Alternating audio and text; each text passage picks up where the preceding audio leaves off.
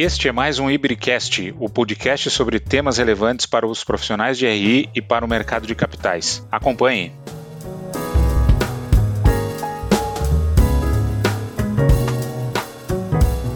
Olá, bem-vindos e bem-vindas ao sexto episódio do podcast do Ibre. Meu nome é Marília Nogueira, eu sou diretora de comunicação do IBRE e serei a moderadora do episódio de hoje. O episódio trará um tema que gera bastante repercussão para os RIs. Até que ponto o RI pode aproveitar as mídias sociais para capitalizar a seu favor no processo de comunicação da empresa com os investidores, em especial os investidores pessoa física. E para desenvolver essa discussão, temos conosco aqui o Daniel Paiva Gomes, advogado, sócio do escritório Vieira Drigo e Vasconcelos e também professor de direito, e o Danilo Cabreira, head de relações com investidores da Minerva Foods. Pessoal, é inegável que as mídias sociais possuem um poder de alcance muito maior do que qualquer outra forma de comunicação hoje em dia. Também é perceptível que, à medida que a informação ganha mais alcance, a reação do público aos dados é muito maior. Tanto para o bem quanto para o mal, haja vista que qualquer pessoa pode expor opiniões sobre a informação e trazer diferentes interpretações. Para enriquecer mais esses pontos, eu gostaria de iniciar essa conversa direcionando a primeira pergunta para o Danilo. Danilo, a Minerva Foods é uma empresa que faz uso de redes sociais para comunicar-se com os investidores, divulgando seus resultados, por exemplo. Poderia partilhar conosco como, como nasceu essa iniciativa e como foi esse planejamento? Oi, Marília. Então, vamos lá. A gente, assim, dentro da Minerva, né, a gente começou a perceber que as ferramentas sociais, principalmente aí ao, ao longo dos últimos anos, né, dos últimos dois anos, uh, eu diria, elas começaram a ter aí bastante efetividade, né, na comunicação em relação a finanças, relação ao mercado acionário, relação aí a, a discussões sobre movimentação de bolsa, etc. A gente percebeu que ali era um canal de comunicação estava sendo negligenciado, é, que você ali tem um perfil de de investidor, tem um perfil de pessoa que está interessado em uma pauta específica, né? E que ali poderia, um, primeiro ser uma oportunidade, né? De conseguir se comunicar, conseguir se relacionar com, com esse perfil de cliente, por assim dizer. E dois, também ali conseguir, você conseguir ter uma abordagem, né? Onde você pudesse ampliar a exposição da companhia, né? Apresentar como é, o que é a Minerva, qual é a indústria que ela, que ela está inserida, como, né? Opera o nosso modelo de negócios, etc. Dentro desse contexto, a gente criou, a gente já tinha alguns perfis em redes sociais, né, em outras redes sociais, aí Instagram, Facebook, é, tem o perfil do YouTube, né? E a ideia do Twitter, né? O Twitter, que aí ele tem um foco no RI, né? O nosso Twitter de RI foi de aproximar aí desse, desse perfil de, de investidor. A nossa estratégia ela foi ancorada ali em três grandes pilares, né? O primeiro, institucional, né? Então, tudo aquilo que a companhia repercute, um comunicado, ou uma notícia que saiu em determinado meio de comunicação sobre uma aquisição, enfim, sobre um novo planejamento estratégico, etc. Então a gente procura endereçar isso, né? Sustentabilidade, é, que tem sido uma pauta muito forte recentemente dentro da Minerva. A gente tem também esse track record muito grande de sustentabilidade. A gente também aí engloba dentro desse viés institucional. Um outro ponto é relacionado ao news flow, né? Então, sempre que está acontecendo alguma coisa sobre a companhia, como você falou, divulgação de resultados, então a gente usa dessa ferramenta para acessar, para atingir né, esse público também. Então a gente acaba replicando comunicados, replicando press release, fatos relevantes, é, tentar aí, é, criar mais esse meio né, de, de acesso a esse perfil de investidor. E por fim, o que para mim é o grande mote dessa estratégia, é o educacional. Ali você tem a oportunidade de assumir o comando da narrativa, né, de sinalizar esse perfil de investidor, ou sinalizar para aquelas pessoas que estão acompanhando a conta da companhia ali no Twitter o que a Minerva faz, o que o setor que ela está se inserido faz, como que funcionam o modelo de negócios da companhia, quais são os value drivers desse modelo de negócios. Então, assim, a gente tem uma abordagem educacional muito forte, né? Procurando aí endereçar alguns pontos chaves que facilitem esse entendimento. Então, uma iniciativa que a gente tomou logo de cara, a companhia tem uma apresentação corporativa super extensa, que passa desde o track record, né? Como ela foi constituída, a história, até o, a dinâmica do mercado de proteína animal, né? E passa pelos números financeiros, a estratégia hoje, etc. A gente criou ali alguns momentos dos threads, né, que a gente fala, que é uma sequência. Poxa, vamos abordar hoje o tópico do como funciona o mercado global de carne bovina. E aí a gente conseguiu pontuar isso, né, tentando deixar de uma maneira mais fácil de entender, de uma maneira mais rápida de se entender para para esse perfil de usuário. A gente foca muito, especialmente no Twitter, que é a nossa conta de RI, a gente foca muito na abordagem educacional. A gente acha que é uma ferramenta ali bastante relevante para isso. E esse planejamento, assim, a gente tem uma linha de planejamento mensal. Então, todo início de mês, a gente já tem ali os tópicos que a gente pretende endereçar, pretende cobrir ao longo daquele período, né? Procura se planejar até para que a conta não fique perdida, não fique solta, sem ali atrair é, esses usuários. E lógico, sempre que você tem algum movimento de curto prazo, que é bastante comum né, dentro da vida das companhias, a gente também procura é, gerar essa, passar essa informação para frente, né? Gerar esse news flow também dentro da nossa, da nossa conta. Legal. Daniel, uma das principais funções do profissional de RI é garantir a diligência, né, e a equidade de acesso às informações divulgadas pela companhia. Que tipo de cuidados e pontos de atenção você recomendaria para os profissionais de RI que estão iniciando, né, um planejamento e, e querem utilizar esses canais ou as mídias sociais para se comunicar com o mercado de capitais. Obrigado. É, primeiro pelo convite de estar aqui com vocês. É, em resposta à, pergunta, à, sua pergunta, o que, que eu, eu, vejo da seguinte forma: é, lutar contra né, as redes sociais realmente não, não vai, não faz muito sentido. Lá nos idos de 2009, 2010 ainda se discutia um pouco, né, se seria total desse tipo de veículo comunicacional e a gente viu com o passar do tempo, né, e a velocidade dos acontecimentos no século 21 que isso é totalmente inviável. Então a meu ver, as grandes preocupações para quem quer desenvolver um planejamento dessa natureza, é, integrando né, a, as empresas com seus investidores é, e públicos estratégicos em geral, seria, em primeiro lugar, a padronização do, do, nível de maturidade dessas informações, do nível de segurança e controle, né? porque, de, uma, de um lado, a gente ganha agilidade. É claro que a, existe uma linha muito tênue, a meu ver, entre o que é adequado e não adequado. Por quê? é, e, e, isso depois a gente pode explorar um pouco melhor. A gente sempre tem aquela confusão, perfil pessoal, prof, perfil profissional do profissional de RI e o perfil da, da própria empresa, né? Então, todos esses âmbitos de atuação em redes sociais, eles têm que conviver de forma harmônica e, mais do que isso, não contraditória. Então, no final do dia, a gente desenvolver relação com o investidor na rede social não é muito diferente de, do que fazer isso em qualquer outra situação. Foi até é, destacado pelo Luiz Fernando Moran de Oliveira lá em 2009. Então veja que desde lá atrás a gente vem analisando essa situação, né, o modo como as redes sociais elas interagem com o profissional de RI. Do ponto de vista jurídico, eu entendo que o ideal é utilizar isso como um canal não principal. Por que não principal? Porque a gente sabe que em redes sociais a gente tem um, um, hoje um maior problema envolvendo esse tipo de mídia, que são as fake news. Então, a necessidade, quando a gente pensa em redes sociais, pela sua grande velocidade, da gente tomar cuidado com é, eventuais informações que às vezes não surgem nem no post ou na mensagem que foi transmitida pelo profissional de RI, às vezes surge por alguém que está nos comentários. Então vejam que a, a, grande preocupação não é só com aquilo que o próprio profissional de RI vai trazer no seu perfil profissional ou pessoal, mas também há necessidade de se monitorar os comentários que são feitos em resposta àquilo, seja bloqueando totalmente a possibilidade de comentários, ou se você quiser desenvolver um diálogo bacana em tempo real com os seus seguidores, que você também tenha uma lupa aí, um passe, um pente fino muito, muito delicado é, nos comentários que são feitos para que não gere para um leitor mais incauto, para aquele que eu brinco assim, a pessoa mais leiga, o homem médio, a mulher média, para que eles não sejam levados a, a, a qualquer tipo de erro, para que não caiam nenhum engodo. Tudo que vale então para o nosso mundo real, em termos de profissional de RI, ele vale também para o virtual e nas redes sociais, inclusive. Basicamente, os grandes pilares de ética e transparência, sigilo, eles acabam migrando do mundo real para o mundo virtual. É importante que haja uma consciência de que qualquer tipo de divulgação de informação em perfil próprio, ele, ele é de responsabilidade do colaborador, né? E não da companhia em relação à qual há aquela, aquela informação. É, nesse sentido, eu acho que de forma bem pontual,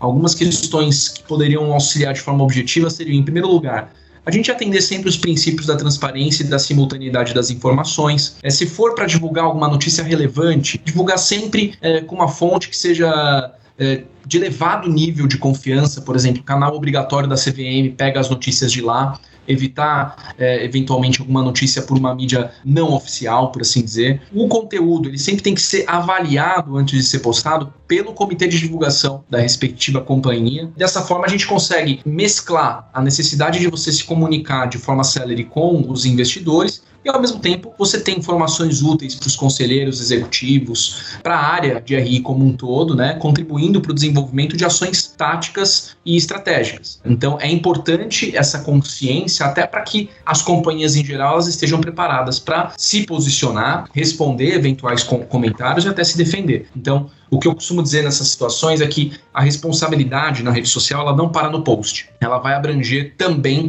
é, todos os comentários que vão se seguir em, em, relação àquilo e, eventualmente, recompartilhamentos podem acontecer até em plataformas como LinkedIn, por exemplo. Então, em linhas gerais, esses são os pontos de atenção e as precauções que eu vejo, Maria. Perfeito, Daniel.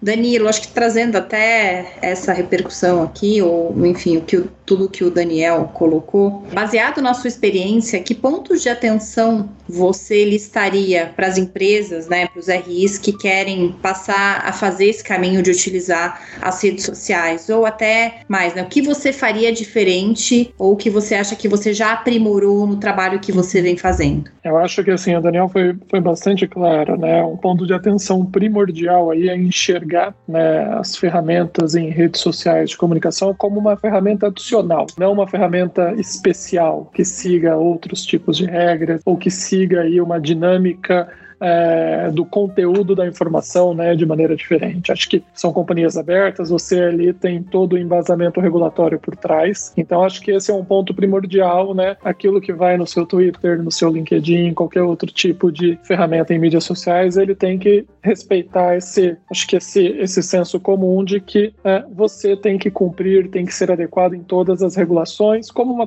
comunicação tradicional com o mercado. É apenas um canal diferente que eventualmente te dá uma facilidade para acessar um público diferente, numa velocidade diferente, mas não tem, digamos, nada de especial, não tem uma regra específica, ela tem que estar tá alinhada aí com, com toda a legislação vigente. Acho que nesse sentido é muito importante o planejamento. Eu acho que uma coisa que nós fazemos né, internamente é isso. A gente tem, é, com um mês de antecedência, o nosso cronograma de postagens, o conteúdo de postagens já estabelecido. Então, isso assim permite com que você trabalhe com antecedência, permite com que você consiga é, aí como o Daniel falou, né, eventualmente uma segunda, uma terceira opinião, olha, isso não vai extrapolar ou não o objetivo dessa postagem, se isso vai extrapolar algum ponto da regulação e vai te trazer problemas. Então, acho que o planejamento é essencial, né? Até mesmo do ponto de vista de marketing, né? Ele permite que você crie ali uma narrativa, consiga é, trazer esse engaja engajamento, né? Fazer com que as pessoas fiquem atentas ali é, naquilo que você está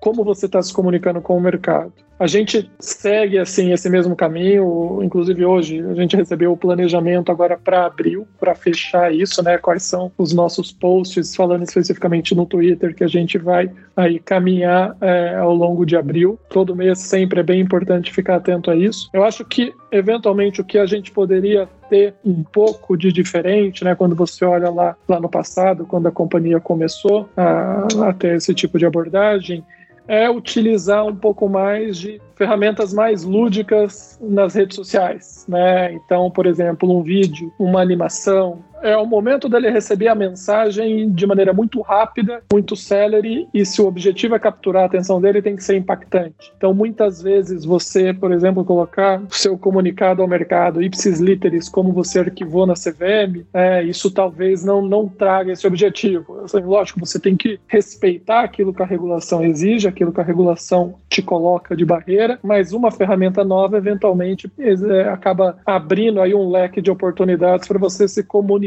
de uma maneira um pouco diferente. A gente fez em alguns momentos isso pré-pandemia, né? Hoje a gente tem lá nossa divulgação de resultados, né? Então, por exemplo, tem um thread com os principais tópicos, mas a gente tem trabalhado para ter uma animaçãozinha, né, sinalizando é, as principais pautas abordadas na divulgação. No passado a gente fez um vídeo com algumas animações, onde você, no caso era eu, né, você acabava comunicando o que aconteceu naquela divulgação, tentava passar isso de uma maneira mais fácil, mais simples de ser atingida. Então, eu acho que, além das ferramentas sociais, explorar esse tipo de iniciativa, né, que permite, acho que, enriquecer essa abordagem via ferramenta social, é um passo que eu acho que, para quem estiver começando agora, não, não hesite em seguir. Acho que captura atenção, acho que tem um impacto de imediato, porque mídias sociais a velocidade é, ali ela tem um, um, peso bastante relevante. Então, acho que é, que é um caminho que é, acho que faz bastante sentido sentido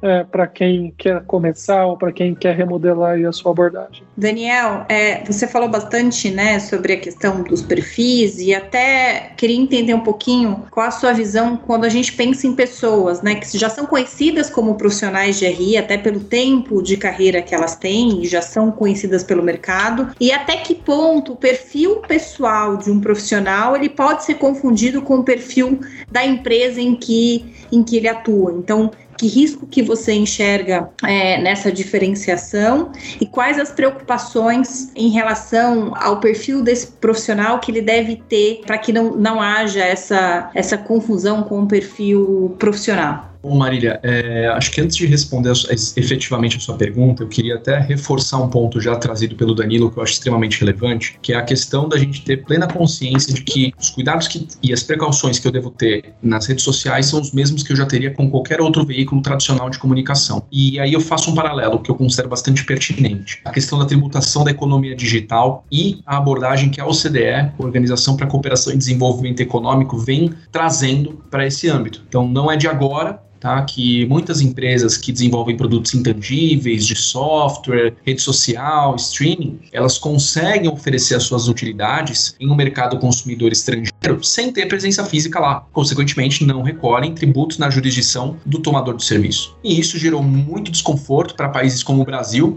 que eles são importadores, né? São países como o nosso que são importadores de tecnologia, não exportadores. E enxergava-se uma potencial evasão fiscal. E aí, quando isso chegou lá no, nos ouvidos da OCDE, desenvolveram-se muitos estudos no âmbito do projeto BEPS, que é o Base Erosion Profit Shifting. Um desses projetos deu origem ao plano de ação 1 específico da economia digital. E a OCDE falou o seguinte: olha, o que você lida na economia digital não tem diferença ou não justifica um tratamento diferente daquilo que já ocorre no mercado tradicional. Eles falaram: não dá para criar uma regra especial para economia digital, senão eu estaria fazendo o que eles chamam de ring fencing da economia digital. Basicamente, colocar uma cerca separando isso do mundo do restante da economia tradicional, como se fosse algo totalmente diferente independentemente das críticas que se possa trazer para essa abordagem, fato é que o mesmo princípio teórico, né, ele seria aplicável para a questão das redes sociais e do profissional de RI. Nesse sentido, então, todos os cuidados e precauções que eu preciso ter com mídias tradicionais de comunicação são os mesmos que eu devo levar também para minha atuação como profissional de RI nas redes sociais. É claro que eu acrescentaria aí algum plus, né? Eu diria o seguinte, olha, sempre ter aquela atenção, ter aquela atenção com um disclaimer, eventualmente deixando bem claro que se você está usando seu perfil pessoal e está dando uma opinião sobre um assunto muito sensível, por exemplo, legalização do aborto, legalização do canabidiol, da cannabis, são assuntos sensíveis, são assuntos polarizados, até questões envolvendo política. São temas que eles podem gerar uma grande comoção social. E nesse sentido,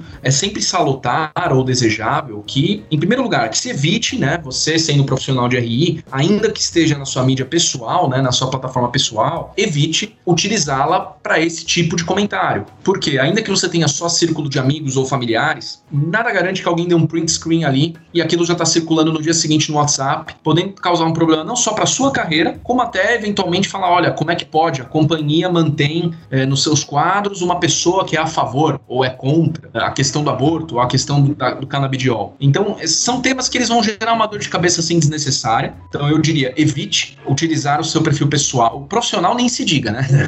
de largada, o profissional jamais, o da companhia jamais também se manifestar sobre esses temas sensíveis, mas o pessoal é desejável que também se evite, porque mesmo que você coloque aquele disclaimer clássico do tipo, essa é apenas a minha opinião, não reflete, não reflete a opinião da minha empresa, é, eu vejo muito, às vezes, funcionário público, né, é, auditor da Receita, procurador, juiz, falando, olha, essa é a minha opinião, não reflete a opinião da Receita, não reflete a opinião da Procuradoria ou do Poder Judiciário. Mas aí, vira e mexe, surgem artigos, né, falando, olha, fulano de tal, auditor da Receita Federal, falou que é contra a PEC 45 do, do Imposto sobre Bens e Serviços. Pronto, aquilo já gera um maior problema. Até você demonstrar que naquela, naquela conferência, naquela notícia, naquele post, ele tinha feito disclaimer de que era uma mera opinião pessoal, é, aí o bonde já passou e o estrago eventualmente ou o, o, prejuízo de imagem, ele realmente pode ser revertido, mas vai gerar uma dor de cabeça extra. Então, é, a gente tem exemplos aí, vou dar um exemplo recente que eu, que eu tomei conhecimento de bancos americanos que estavam demitindo é, seus profissionais, seus colaboradores, dentre eles profissionais de RI, quando descobriu que esses colaboradores investiam é, na sua vida privada em criptoativos e que no seu perfil pessoal também compartilhavam notícias de criptoativos. E por que isso? Isso? Porque existia, isso está agora sendo flexibilizado, uma certa animosidade entre o setor financeiro bancário tradicional e o novo mercado dos criptoativos. Então, esse é só um exemplo a corroborar isso que eu venho falando. Por mais que, num cenário ideal de temperatura e pressão, você deveria poder falar com tranquilidade no seu perfil pessoal sobre qualquer assunto que lhe aprovesse, a gente sabe que na realidade prática não é bem assim que acontece. Então eu diria que existe sim um risco de leituras apressadas levarem a uma confusão, e é por isso que é, é desejável que você tome cuidado, você profissional de RI, tome cuidado, inclusive no seu perfil pessoal, com as informações e as notícias que você vai trazer, sejam elas relacionadas ou não à sua companhia. Então, o exercício mental que eu sugeriria é o seguinte: é, refletir se fazendo o papel de advogado do diabo, praticamente. Se eu fosse um leitor mal intencionado, eu consigo desvirtuar o que está aqui escrito uma fake news depois para ser divulgado aí é, de uma forma robotizada e automatizada no WhatsApp? Se a resposta para essa pergunta for positiva, eu sugeriria não faça o post, ainda que ele seja direcionado ao seu perfil pessoal. Então acho que essa é a grande regra de ouro, a grande precaução que eu diria, além daquelas que hoje já são tomadas para qualquer veículo tradicional de comunicação. Danilo, para a gente finalizar finalizar aqui, é, queria saber se você recebe feedback de, do trabalho que vocês fazem nas redes sociais, é, se enfim, se você utiliza esses feedbacks para melhorar, para aprimorar o trabalho que vocês fazem na, na companhia. Então, Marília, a gente recebe bastante feedback, sim, especialmente de investidor de varejo, investidor pessoa física. A gente percebe até é, que eles se sentem até bastante prestigiados, né? Toda vez que tem algum comentário e a companhia tenta endereçar via ali o, o seu perfil na rede social, surge alguma dúvida, a companhia tenta ali, né, é, responder isso. Então, acho que eles têm aquela, aquela sensação de que, poxa, a companhia está ali presente, está prestando contas, está provendo aí as informações, está interagindo, enfim, é, tira um pouco aquela aquela aura né, de que é, um mercado um pouco acessível, só os grandes investidores ali vão conseguir ter contato e esclarecer a, as dúvidas deles. Então a gente recebe bastante feedback, alguns deles a gente procura implementar. A gente teve um feedback bem no começo, né, que a gente sempre falava, olha, a Minerva é uma companhia exportadora, etc. Quando num comentário do Twitter teve deu start aí para uma, uma abordagem diferente. Fala, poxa, por que vocês não atualizam, né, a gente aqui com de uma maneira um pouco mais tempestiva em relação ao movimento das exportações? Eu não posso falar sobre a companhia, porque eu tenho divulgação de resultados, né? eu tenho que respeitar os projetos, mas eu posso falar sobre o mercado. Né? Isso é uma boa sinalização de como as coisas estão caminhando. E a gente acaba fazendo isso. Hoje, mensalmente, a gente sinaliza aí no, no nosso Twitter, né? no Twitter do RI, como que está o comportamento das exportações de carne bovina. Como foi no mês passado, qual foi o impacto disso, né? em termos de volume, em termos de preço. Então, isso é o tipo de informação que aquele investidor que não tem o foco nessa indústria, ele tem alguma dificuldade em achar. Né? Então ali a gente está quase que democratizando, está dando transparência a, a, uma informação que é um pouco mais técnica, que não é elementar, você não vai achar em qualquer site de notícias vai ser simples de achar, mas como ela envolve a companhia, a gente tenta ali dando, dando essa transparência, dando essa informação e ajudando ali, né, o pessoal que está acompanhando a, enfim, fazer o seu juízo de valor ou algo do tipo. Então, assim, a gente tem conseguido caminhar e ampliar nossa visibilidade, né, ampliar a visibilidade sobre como funciona a nossa indústria, como funciona o nosso modelo de negócios, qual é a nossa estratégia mas acho que principalmente é democratizar isso, né? Passar, dar essa oportunidade num canal fácil, num canal rápido, para que investidores com diferentes tipos de perfis né, consigam se engajar, consigam aí estar mais próximo uh, da companhia. Eu costumo dizer que esse engajamento na rede social ele te dá também uma oportunidade muito forte de você construir a narrativa. Você tem ali um, um papel de conduzir a narrativa, né, por meio do post, por meio de uma sequência de, de informações que você vai, vai acabar divulgando ali naquela ferramenta. E isso é, acho que no cenário de hoje, onde a informação vale ouro, onde todo mundo briga pela atenção né, é, dos stakeholders que são relevantes para vocês, para cada um, né, para a companhia, enfim.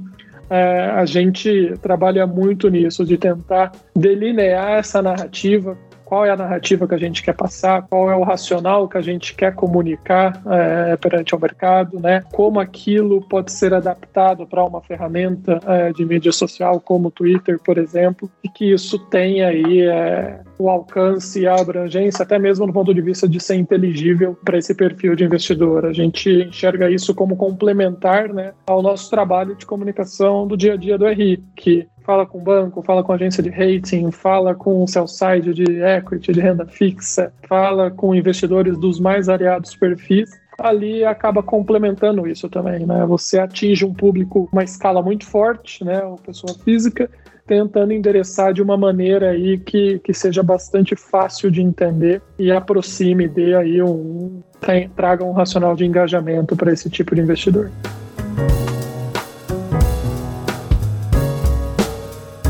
Perfeito. Daniel, Danilo, queria agradecer muito a participação de vocês nessa nossa conversa. Acho que, enfim, a gente conseguiu abranger e trazer informações aqui valiosas, tanto para os profissionais que utilizam as redes sociais de forma pessoal, mas também para aqueles que pensam em trazer essa ferramenta como uma ferramenta de trabalho também.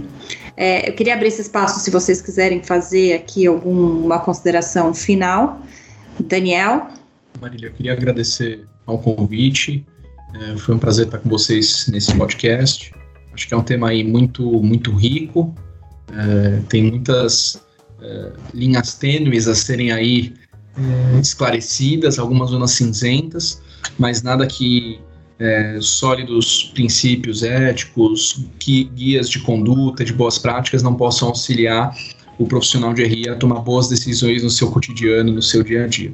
Então, agradeço a todas e todas que estão nos ouvindo, agradeço também a você, Marília, e ao Danilo e ao Roberto Pese pelo convite. Muito obrigado. Agradeço também, uh, agradecer ao Ibre, agradecer ao Daniel pela participação aí com a gente. É, assim, se eu pudesse dar um recado para todos os profissionais de RI, as companhias que estão aí hesitando em né, ter esse engajamento, ter essa iniciativa aí, esse canal digital, né, essa, utilizar melhor essas ferramentas de redes sociais, que faz sentido, que é um canal adicional, que é uma ferramenta adicional, que te traz aí um, um público diferente, que você tem que ter uma abordagem também diferente, lógico, sempre em linha com a regulação, né, com é, não enxergar isso como algo especial, mas sim adicional. Então eu, eu indicaria sim, eu sinalizaria assim a todos para que ajudassem até né, a gente a desenvolver um pouco mais isso, é o relacionamento das companhias com, com o público é, nas ferramentas. E pedir licença para fazer o nosso marketing. É, para quem não segue, o Twitter do perfil de RI da Minerva Foods é arroba Minerva